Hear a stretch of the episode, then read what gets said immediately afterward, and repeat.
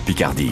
De la pluie ce soir et beaucoup beaucoup de vent. Météo complète juste après les infos présentées par Marie-Gaëtane Comte. Le CDEN est reporté. Le Conseil départemental de l'éducation nationale où sont tranchées les ouvertures et les fermetures de classes, ainsi que les postes d'enseignants pour la rentrée de septembre, a été boycotté tout à l'heure par une partie de ses participants.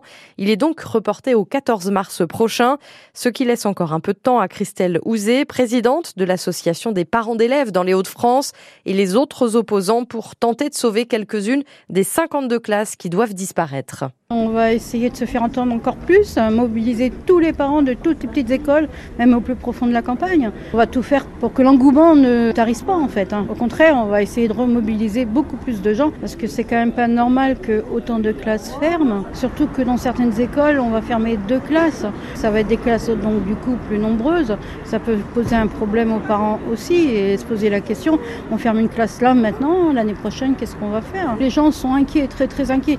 Et si les gens sont aussi mobilisés actuellement, c'est qu'on enferme de plus en plus. Au bout d'un moment, il faut dire stop.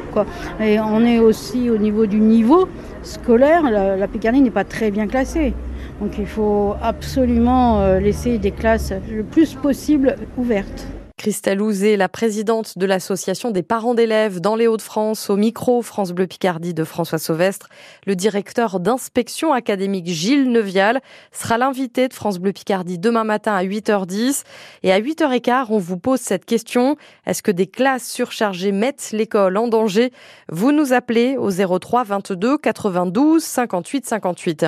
Météo France place 26 départements dont la Somme, l'Aisne et l'Oise en vigilance orange jusqu'à ce soir 23h.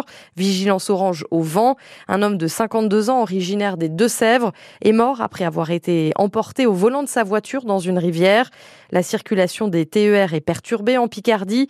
Aucun TER ne circule sur plusieurs axes comme Amiens-Compiègne ou encore Beauvais-Creil. Vous retrouvez la liste sur francebleu.fr.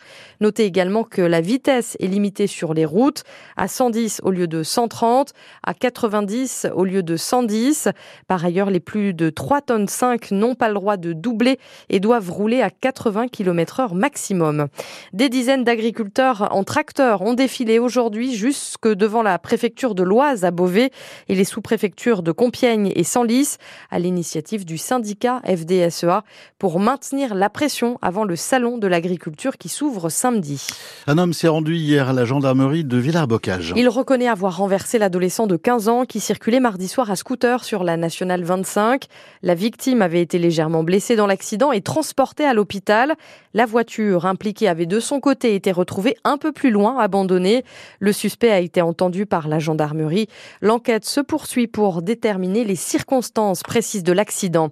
La cour d'appel d'Amiens confirme la condamnation de Goodyear pour licenciement abusif. L'arrêt a été rendu hier, près de quatre ans après la décision en première instance contre le géant américain du pneu. En mai 2020, Goodyear avait été reconnu coupable du licenciement dépourvu de causes réelles et sérieuses après la fermeture de l'usine dans la zone industrielle nord en 2014 et la suppression de plus d'un millier de postes. Trois hommes de 22 à 26 ans ont été jugés coupables par le tribunal correctionnel d'Amiens pour des coups de feu tirés lors d'une soirée à Isengremer en novembre 2022. Ils sont condamnés à des peines de 15 mois de prison avec sursis à un an ferme. C'est à lire sur francebleu.fr. 95% des jouets vendus sur la plateforme chinoise Temu sont dangereux pour la santé des enfants. Vous avez peut-être téléchargé cette application avec la promesse de prix défiant toute concurrence. L'alerte a été donnée ce matin par la Fédération française des industries du jouet. Julie Chabou est la vice-présidente de la Fédération française Jouet Puériculture. Par exemple, on a un anneau en forme de nuage avec des petits rubans aux couleurs de l'arc-en-ciel. Eh bien, ce produit potentiellement peut couper l'enfant avec des parties métalliques qui ressortent et qui sont pointues. Et certaines parties aussi du jouet peuvent se détacher et donc être avalées par l'enfant. Donc c'est potentiellement très dangereux. Ces produits aujourd'hui ne sont pas contrôlés parce qu'ils sont envoyés directement depuis le fabricant chinois aux consommateurs français. Ce qui fait qu'il n'y a pas de possibilité de vérifier la conformité de ces produits.